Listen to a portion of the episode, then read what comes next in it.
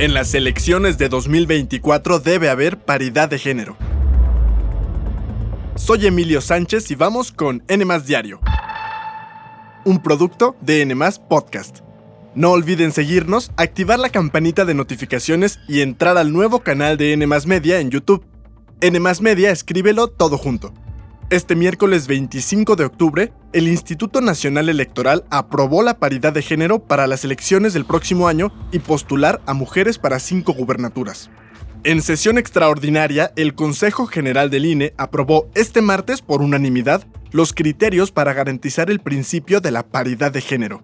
Con esto, los partidos políticos, ya sea de manera individual, en coalición o candidatura común, deberán postular al menos cinco mujeres en las nueve entidades donde se renovarán las gubernaturas y la jefatura de gobierno de la Ciudad de México en las elecciones del próximo 2 de junio de 2024. Según el instituto, desde 1993 se han modificado las leyes y normas federales y estatales para que lleguen mujeres a puestos de elección popular. En su intervención, la consejera electoral Norma Irene de la Cruz Magaña dijo que la paridad no es una opción, sino un mandato constitucional, ya que los partidos tienen la responsabilidad de garantizar la igualdad de género en las candidaturas. En tanto, la consejera Carla Humphrey dijo que aunque se ha avanzado en el tema, aún hay pendientes.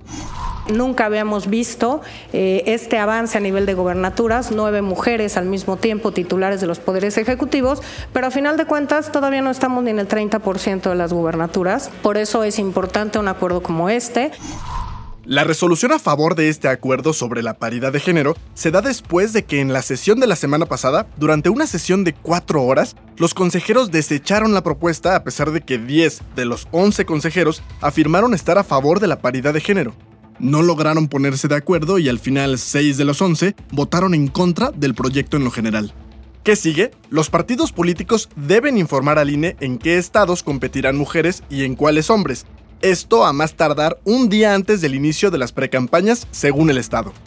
Recordemos que en las elecciones federales del próximo 2 de junio se elegirán más de 20.000 cargos públicos, entre ellos el de presidente o presidenta de México la renovación del Senado de la República, de la Cámara de Diputados, el cambio en ocho gubernaturas, así como la jefatura de gobierno, las 16 alcaldías y 31 congresos locales. Será el proceso electoral más grande que ha tenido el país.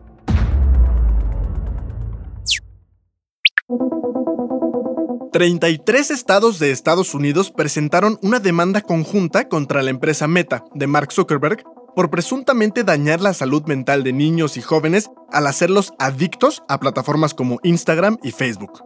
Además, otros nueve fiscales generales estatales y el de Washington, D.C. presentaron demandas con los mismos argumentos. Algunos de los 33 estados son Nueva York, Arizona, Georgia, Kansas, Luisiana, Carolina del Norte y el estado de Washington. Los fiscales acusan a Meta de beneficiarse de niños y jóvenes de entre 13 y 17 años al diseñar intencionalmente sus plataformas con características manipuladoras que hacen que se vuelvan adictos, al mismo tiempo que impacta su autoestima. Además, en la demanda acusan que la empresa se ha aprovechado de su tecnología para atraparlos con sus contenidos con el objetivo de incrementar sus ganancias. También afirman que la empresa se ha dedicado a recopilar datos personales de menores de 13 años sin el consentimiento de sus padres. Meta ya dio una respuesta. En un comunicado señaló que comparte el mismo interés de los fiscales que presentaron la demanda de tener experiencias seguras y positivas en línea para todos. Y aunque no precisó qué medidas está tomando, aseguró que ya está implementando herramientas para crear estándares claros y apropiados para sus aplicaciones.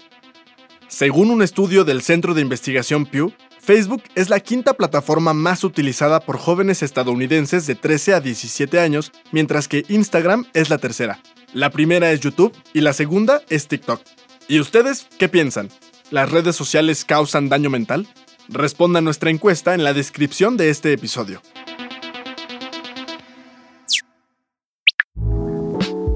Ups, lo hizo otra vez. Les cuento que ayer salió a la venta en Estados Unidos el nuevo libro de la cantante Britney Spears, The Woman in Me o La Mujer que Soy, en el que habla de su vida.